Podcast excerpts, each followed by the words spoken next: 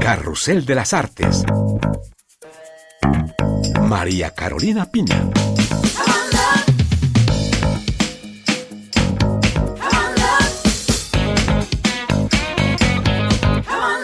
Les doy la bienvenida a esta nueva temporada de Carrusel de las Artes desde la ciudad de Perpiñán en el suroeste de Francia. Hoy vamos a recorrer algunas de las exposiciones del Festival de Fotoperiodismo más importante del mundo. Perpiñán congrega a los mejores fotoperiodistas del mundo en el marco del festival Visa pour l'Image. Los conflictos y las crisis en el planeta monopolizan buena parte de las exposiciones fotográficas, aunque se han colado otros fenómenos como la aparición de los empleados nómadas y el teletrabajo. Daremos también un salto al Museo de Arte Moderno de Lille, que expone la obra proteiforme y prolífica del artista argentino Guillermo Cuitca, quien explora el vacío y el arte que él llama cubistoide. Y en nuestra crónica musical fuimos al encuentro de Tomá Mónica, guitarrista excepcional y cantante, quien nos transporta al universo de la mitología griega con su disco Ulises.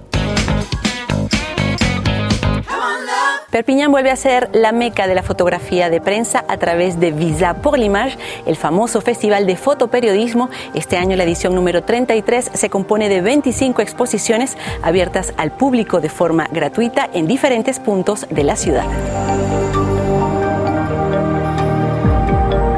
El suntuoso Hotel Pams de la ciudad de Perpiñán acoge una serie de fotografías realizadas en la región de Tigre, en el norte de Etiopía. Allí se libra un cruento conflicto desde noviembre de 2020 entre el ejército etíope y los rebeldes del Frente de Liberación del Pueblo de Tigre. Vamos a descubrirla.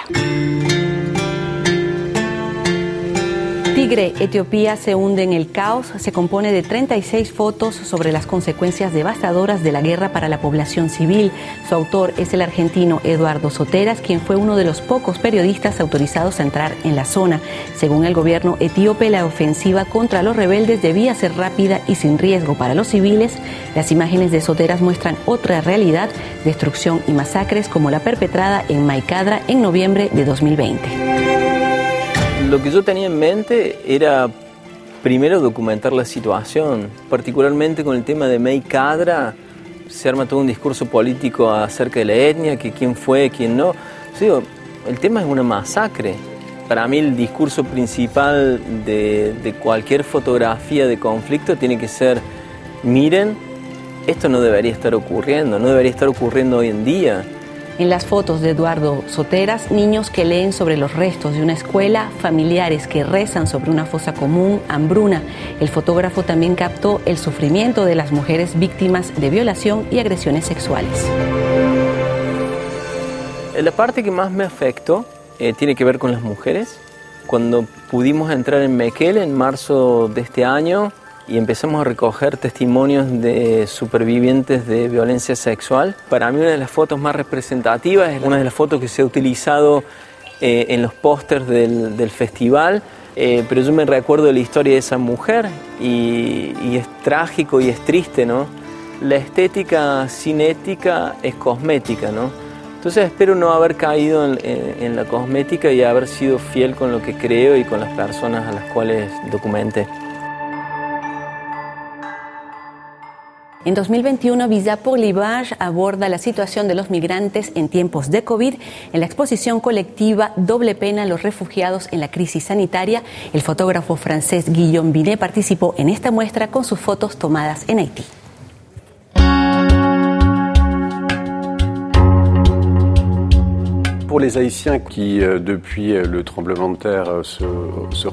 Para los haitianos que han enfrentado huracanes, terremotos, violencia y autoridades en las que no confían, la llegada de la COVID significó además el cierre del turismo y de las fronteras. Es un país que vive gracias a la diáspora, a las personas que trabajan en República Dominicana y a la economía informal que quedó completamente paralizada. Muchos haitianos trataron de huir de la miseria y los que vivían en República Dominicana perdieron su trabajo y fueron obligados a retornar a Haití.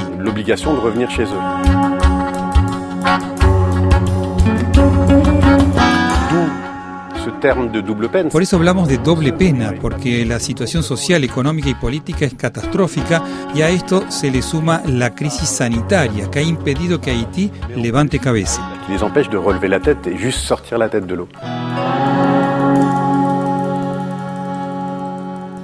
Este año el Festival Visa pour l'Image reservó un espacio a la exploración de la naturaleza y de la fauna salvaje, así como fenómenos propios de nuestro tiempo. El trabajo o teletrabajo captó la atención de Jérôme Jones. El fotógrafo francés fue al encuentro de los nuevos nómadas digitales que se han instalado en países como Indonesia o Portugal buscando un espacio soleado para trabajar. El co-working, el co-living y los co-coteros es la nueva realidad para muchos jóvenes occidentales que han creado nuevas rutinas de trabajo lejos de sus países de origen, una realidad que Jérôme Jones había descubierto mucho antes de la pandemia.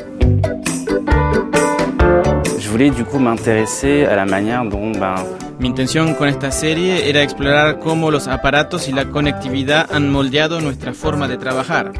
En Bali descubrí gente que, mucho antes de la COVID, dejaban el mundo occidental para instalarse en una isla paradisíaca que les permitía trabajar y disfrutar de la vida. Luego llegó la pandemia y el boom del teletrabajo, lo que me permitió darle seguimiento a esas personas que regresaban a Europa. Este nuevo modo de trabajar y de vivir atrae a muchos jóvenes en ruptura con las sociedades en crisis. Estos jóvenes finalmente son el reflejo de un malestar social. Son gente que nació en sociedades donde el futuro es incierto, con tasas de desempleo altas que ofrecen pocas cosas para los jóvenes. Esa precariedad los empuja a buscar alternativas, a trabajar en un mundo precario, pero con la sensación de que no están desperdiciando su juventud.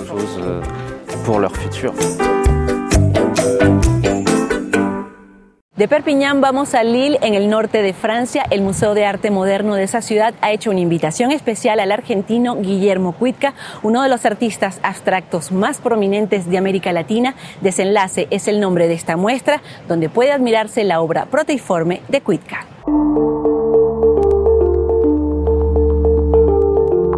Sillas, camas, instalaciones o composiciones con acentos cubistas.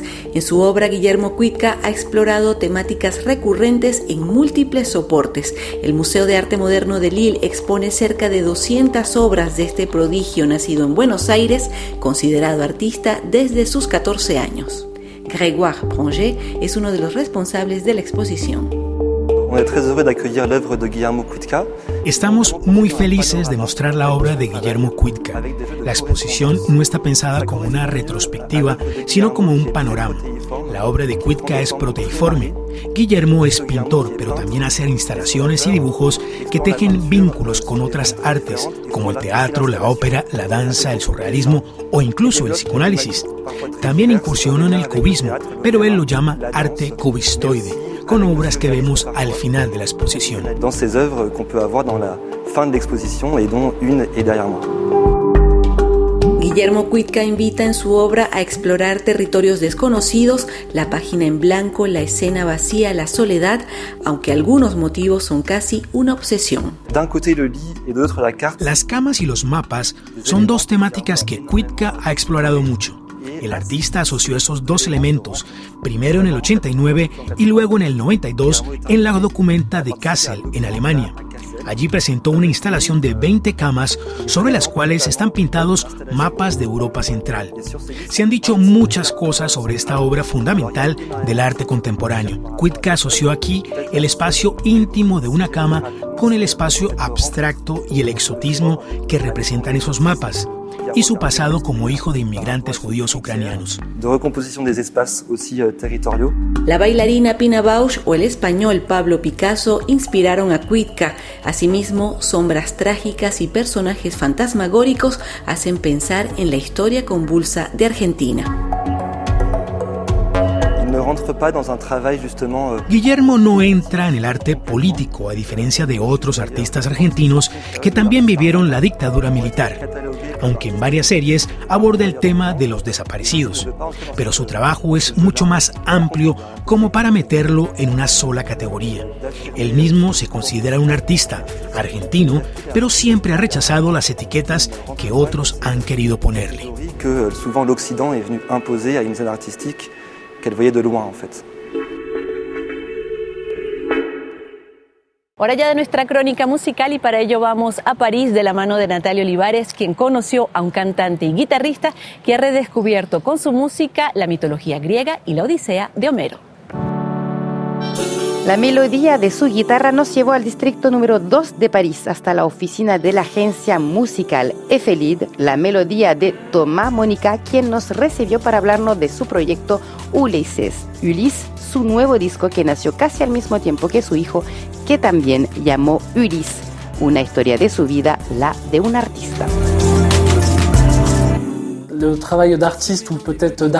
El trabajo de un artesano musical, el término artista me resulta pretencioso.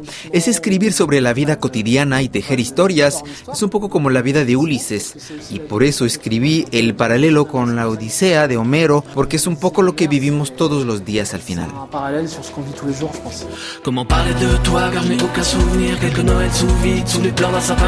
Viajar por su álbum sería una odisea entonces, pues por las dudas lo escuchamos y la verdad es que podríamos tener todos un poco de Ulises, un antihéroe que viaja por la tierra maltratada por los hombres. En su canción, Molly toma Mónica asocia las palabras madres y amargura. Molly es una referencia a la planta antídoto de la mitología que impide a Ulises transformarse en un personaje inmundo se puede ver desde el ángulo ecológico también. Para mí, la madre naturaleza está reaccionando y nos combate por el maltrato que recibe. Lo que le sucede a la Amazonía, por ejemplo, donde el pulmón de la tierra se está muriendo, y si agregamos lo que nos pasa con el COVID-19, para mí eso es una respuesta de la tierra, una rebelión. Toma Mónica comenzó como genio de la guitarra, primero como solista y luego junto al conocido M. Ahora vuela con sus propias alas también como cantante, pero nunca sin su guitarra. La guitarra está presente en todas sus formas en mi disco. En la canción Molly hice un solo de guitarra española que me gusta mucho, pero también hay un estilo más rock en otras canciones y también toco guitarra al estilo árabe. Es una mezcla de todos mis orígenes de la cuenca mediterránea. Al fin y al cabo, este álbum es un poco mi casa.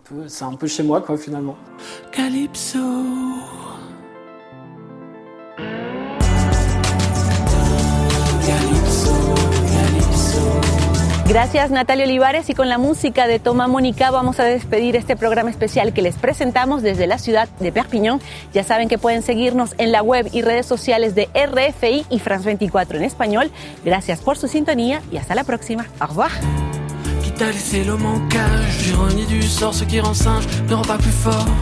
Dans cette prison que ma cellule familiale, l'art de chevaleresque, même si tu n'es plus mon idéal.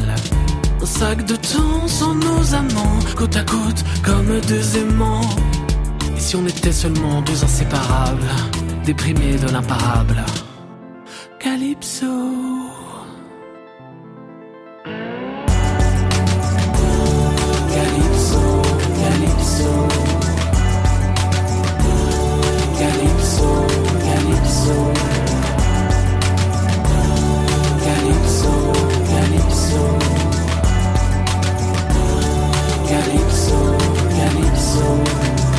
D'Aristie en décadence, le bris en une danse. Si on ne couvre pas le silence, il nous reste l'élégance. Un sac de nœuds dans nos sextos, ambiance. Apocalypso. L'amour est inconditionnel. À coup d'asphodèle, tu étais fou d'elle. L'amour avec lui, c'était con. Toujours à mettre au conditionnel.